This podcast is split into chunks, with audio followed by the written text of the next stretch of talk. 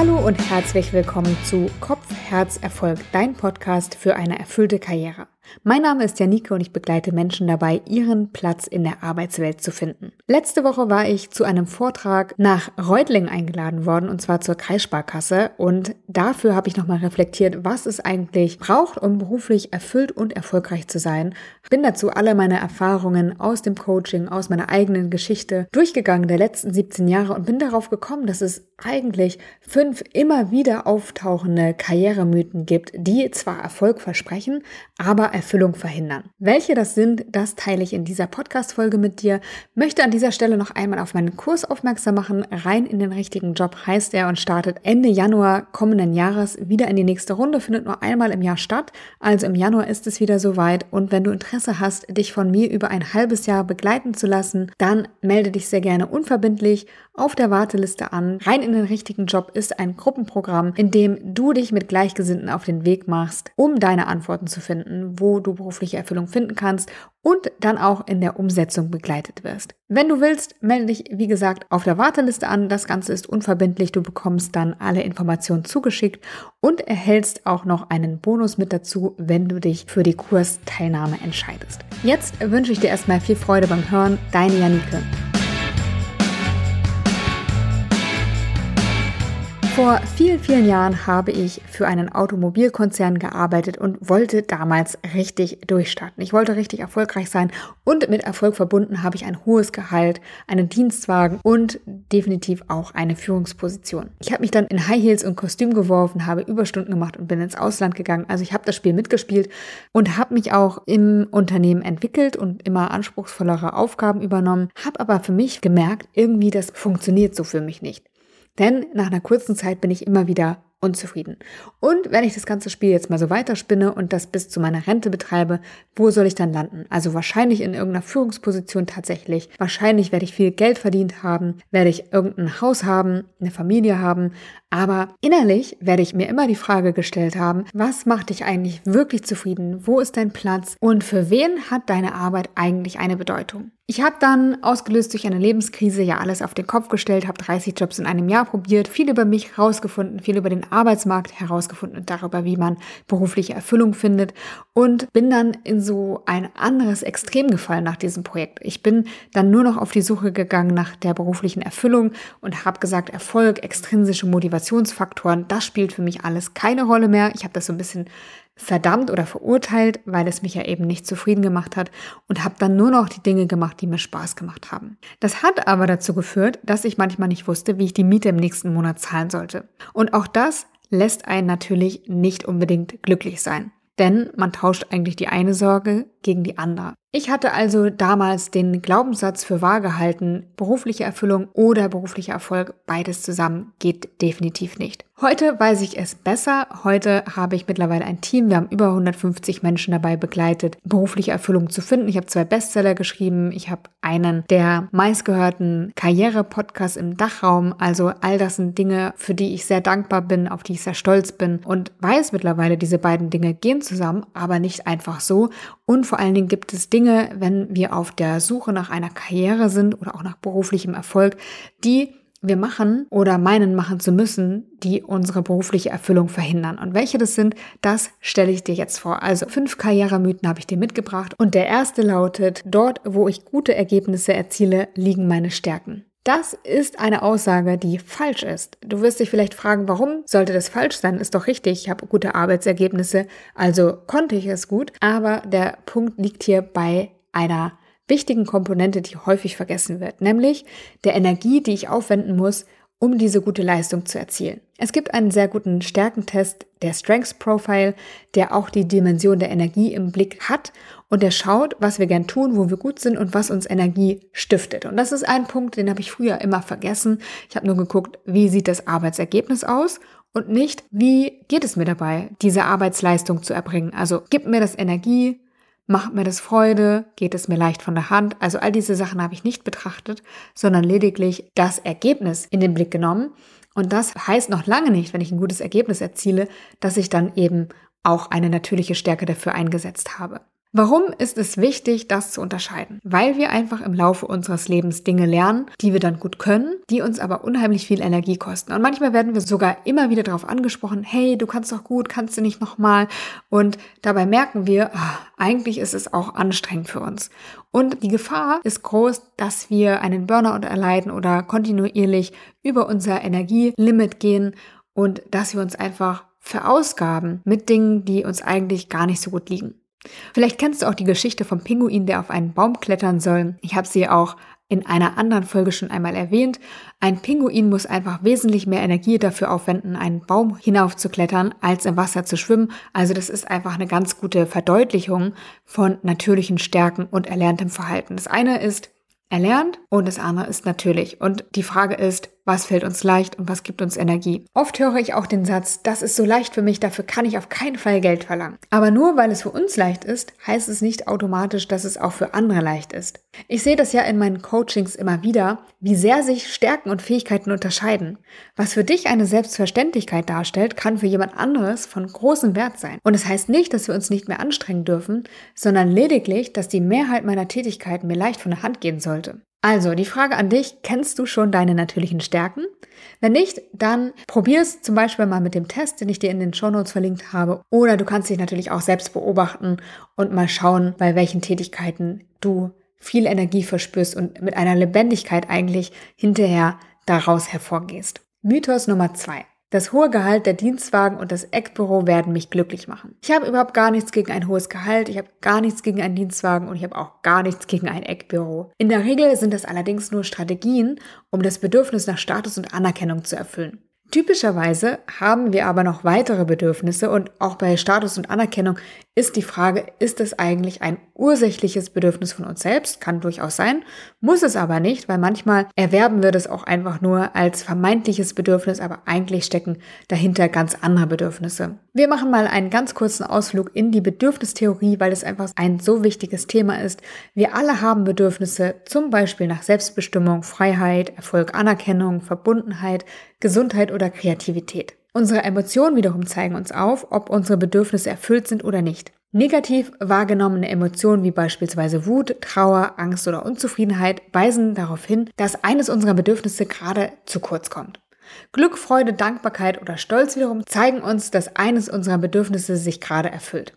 Unbewusst oder bewusst wählen wir Strategien aus, um unsere Bedürfnisse zu erfüllen. Das ist wichtig zu wissen, weil die Bedürfnisse sich von den Strategien zur Bedürfniserfüllung unterscheiden. Um ein Beispiel zu machen. Der Wunsch nach einer Gehaltserhöhung ist oft auch Ausdruck des Wunsches nach Anerkennung. Anerkennung können wir aber auch durch wertschätzendes Feedback durch unsere Führungskraft bekommen oder aber auch durch eine exponierte Position oder Teilnahme an einem Führungskräfteprogramm oder durch die Hervorhebung der eigenen Leistung im Mitarbeitermagazin. Also all das sind Strategien, um das Bedürfnis nach Anerkennung zu erfüllen und es muss nicht die Gehaltsverhandlung sein oder die Gehaltserhöhung, um diesem Bedürfnis gerecht zu werden. Es kann eine gute Strategie sein, aber es ist nur eine Strategie neben vielen anderen. Wenn ich jetzt also fleißig darauf hinarbeite, die Karriereleiter emporzuklettern, um gewisse Statussymbole zu erlangen, dann kann ich immer noch unzufrieden, unglücklich oder frustriert sein.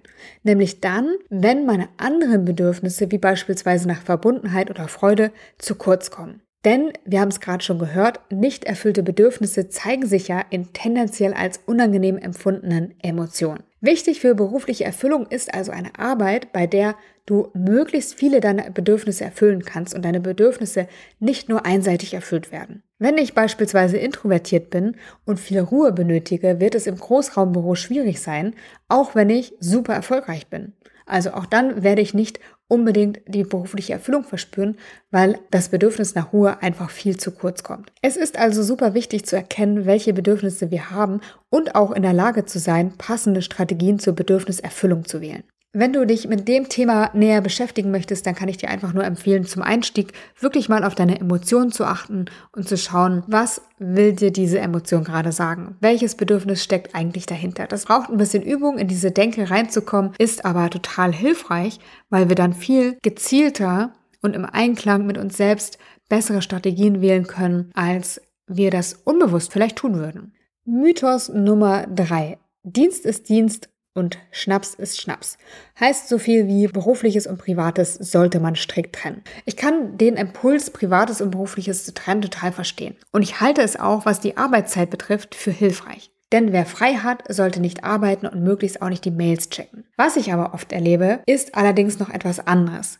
Denn Menschen verhalten sich im Job anders als privat. Sie schlüpfen für ihre Karriere in eine Rolle. Sie halten das für Professionalität wenn sie super rational unterwegs sind, vor Fachwissen glänzen und die Erledigung von Aufgaben um jeden Preis möglich machen. Menschen, die Karriere machen wollen, verhalten sich in der Regel genauso. Sie gehen häufig über ihre Grenzen, tun Dinge, hinter denen sie persönlich vielleicht gar nicht so stehen und klammern Teile von sich im Job aus. Für den beruflichen Erfolg ist das sicher eine mögliche Strategie, aber berufliche Erfüllung wird dadurch verhindert.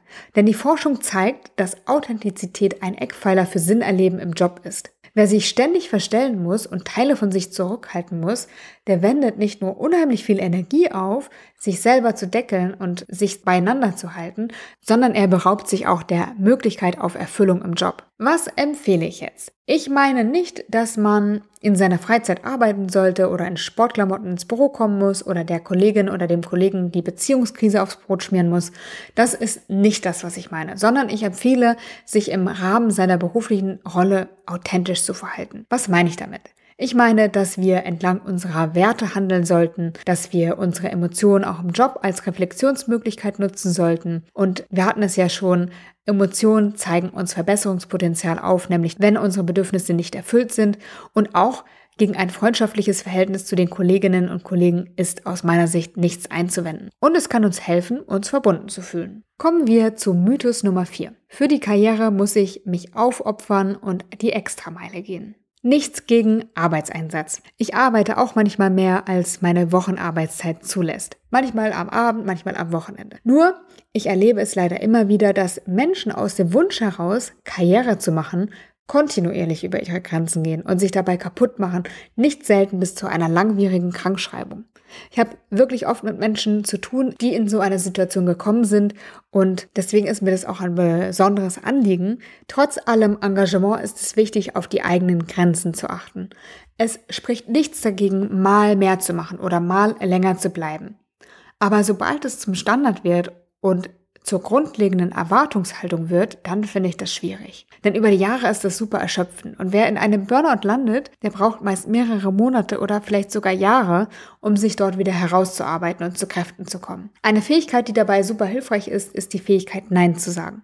Vielen Menschen fällt das schwer, aber es gibt Wege, ein Nein zu kommunizieren, ohne anderen dabei vor den Kopf zu stoßen. Auch dazu habe ich schon mal eine Podcast-Folge gemacht. Thema Grenzen setzen und Nein sagen. Auch die verlinke ich in den Show Notes. Sich abgrenzen zu können, ist aus meiner Sicht eine sehr wichtige Fähigkeit, um eine gesunde und erfüllte Karriere führen zu können. Also, bei der Wahl des Arbeitgebers solltest du gut aufpassen, ob Überstunden, Wochenendarbeit oder Extraprojekte der Standard oder die Ausnahme sind. Wenn sie die Voraussetzung sind, um Karriere machen zu können, dann solltest du vielleicht nochmal darüber nachdenken, ob das wirklich der richtige Arbeitgeber für dich ist oder ob vielleicht nicht ein anderes Umfeld besser zu dir passt. Damit komme ich auch zu Mythos Nummer 5. Eine Führungsposition ist für eine erfüllte Karriere ein Muss. Karriere zu machen wird häufig verknüpft mit der Vorstellung, früher oder später eine Führungsposition zu übernehmen. Das ist tatsächlich auch ein naheliegender Gedanke, denn in vielen Unternehmen ist es leider immer noch so, dass die Führungslaufbahn mehr gefördert wird als die Fachlaufbahn. In meinen Coachings habe ich immer wieder Führungskräfte, die den Schritt in die Führungsrolle bereuen. Denn nicht jeder, der gut in seinem Job ist, ist automatisch auch eine gute Führungskraft. Eine Führungstätigkeit bringt Aufgaben mit sich, die nicht jedem liegen und auch nicht jedem Menschen Freude bereiten. Wir hatten es ja vorhin über die natürlichen Stärken. Außerdem ist die Gefahr groß, dass man wirklich in das Fachliche nicht mehr eingebunden ist, sondern sich inhaltlich von den Themen entfremdet. Wer eine Führungsposition übernehmen möchte, sollte sich deswegen ganz klar überlegen, aus welchen Gründen er das eigentlich machen möchte und mit welchem Wunsch und Erwartungen an diese Rolle er in diese Laufbahn geht. Wenn du eine Führungsposition übernehmen möchtest, dann solltest du dir auf jeden Fall über deine Beweggründe klar werden. Also welchen Wunsch und welche Erwartungshaltung hast du an die Führungsrolle? Wenn es nicht die Freude an der Förderung der Mitarbeitenden ist oder ihnen zu ermöglichen, gut zu arbeiten, dann solltest du dir diesen Schritt noch einmal gut überlegen. Hin und wieder wird die Führungsposition auch herangezogen, um den eigenen Gestaltungsspielraum zu steigern. Das erlebe ich immer wieder, dass gesagt wird, ah, in großen Unternehmen ist der Gestaltungsspielraum umso größer, je höher man kommt, in kleinen schon vielleicht früher. Aber ich finde, dass diese Strategie mit Vorsicht zu genießen ist, denn du hast immer jemanden, der noch über dir steht. Selbst wenn du in einem großen Unternehmen Vorstand bist, hast du einen Aufsichtsrat und Aktionäre über dir. Also, es ist ein Trugschluss, dass mit einem Aufstieg in der Hierarchie automatisch auch ein wachsender Gestaltungsspielraum mit einhergeht. Denn für mich viel wichtiger ist die Frage, wer ist deine unmittelbare Führungskraft und wie viel Gestaltungsspielraum gibt sie dir? Denn alles andere ist Spekulation, kann klappen, muss aber nicht. Und allein dafür die Führungslaufbahn einzuschlagen und dann hinterher enttäuscht rauszugehen, wäre auch schade. Das waren die fünf häufigsten Mythen, die mir in der Begleitung von Menschen begegnen, die ihre Karriere hinter sich lassen wollen, weil sie sich eben etwas anderes erhofft haben. Also wirklich, das sind viele Gründe, die dazu führen, dass Menschen sagen, okay, so kann es nicht weitergehen, so mache ich nicht weiter, ich habe es mir anders vorgestellt, es überfordert mich, ich bin total erschöpft, ich bin total frustriert und unzufrieden. Also all das kann dazu führen, dass du vielleicht erfolgreich in dem bist, was du tust, aber dass die Erfüllung zu kurz kommt. Und dann geht es darum, Anpassungen vorzunehmen, den Weg wiederzufinden, herauszufinden, was und welche Tätigkeit, welcher Job oder auch welches Umfeld besser passen könnte. Wenn du das vermeiden willst, dann lass dir die fünf Karrieremythen gern nochmal durch den Kopf gehen und schau mal, was du tun kannst, um für dich Klarheit in den einzelnen Punkten zu finden. Ich fasse die Punkte noch einmal zusammen. Finde heraus, was deine natürlichen Stärken sind nämlich die Tätigkeiten, die dir leicht von der Hand gehen, die dir Energie geben und in denen du auch eine gute Leistung erbringen kannst. Zweitens, finde heraus, was deine Bedürfnisse sind und lerne die passenden Strategien zu finden, um sie zu erfüllen. Dafür kannst du deine Emotionen beobachten. Drittens, traue dich authentisch zu sein. Das ist ein wichtiger Eckpfeiler für berufliche Erfüllung und macht dir das Leben um etliches leichter. Viertens, gehe nicht konsequent über deine Grenzen, sondern achte darauf, was dir gut tut und ab wann ein Nein angebracht ist. Solltest du in einem Unternehmen arbeiten oder du dich bei einem bewerben wollen, bei denen Überstunden und Sonderschichten an der Tagesordnung sind und als Voraussetzung dafür gehandelt werden, Karriere zu machen, dann solltest du dir nochmal gut Gedanken machen, ob das wirklich das richtige Umfeld für dich ist. Aus meiner Sicht ist der Preis, der zu zahlen ist, einfach viel zu hoch. Fünftens, bevor du dich für eine Führungslaufbahn entscheidest, überlege, aus welchen Gründen du das machen möchtest. Und werde dir klar darüber, ob sie dir liegt und ob du wirklich die Fach gegen die Führungsaufgaben tauschen möchtest. Das sind die Punkte, die ich am häufigsten wirklich aus der Praxis beobachte, an denen berufliche Erfüllung scheitert, an denen Menschen sich an mich wenden. Und ich wünsche dir dass das gar nicht erst dazu kommt, dass du beruflich erfüllt arbeitest oder vielleicht nur kleine Anpassungen brauchst, um berufliche Erfüllung wieder finden zu können. Wenn dem nicht so ist, Ende Januar startet mein Kurs rein in den richtigen Job in die nächste Runde. Wenn du dabei sein möchtest, melde dich sehr gern bei mir. Ab jetzt werden die ersten Plätze vergeben und ich führe gerade Gespräche dazu, wer dabei sein möchte. Die Plätze sind begrenzt, also schnell sein lohnt sich. Wenn du möchtest, melde dich einfach auf der Warteliste an, findest du in den Show Notes und dann bekommst du alle Informationen zeitnah zugesendet. Ich finde es schön, dass du bis hierhin dran geblieben bist. Hoffe, du hattest einige Erkenntnisse und wünsche dir noch eine schöne Woche. Deine Janike.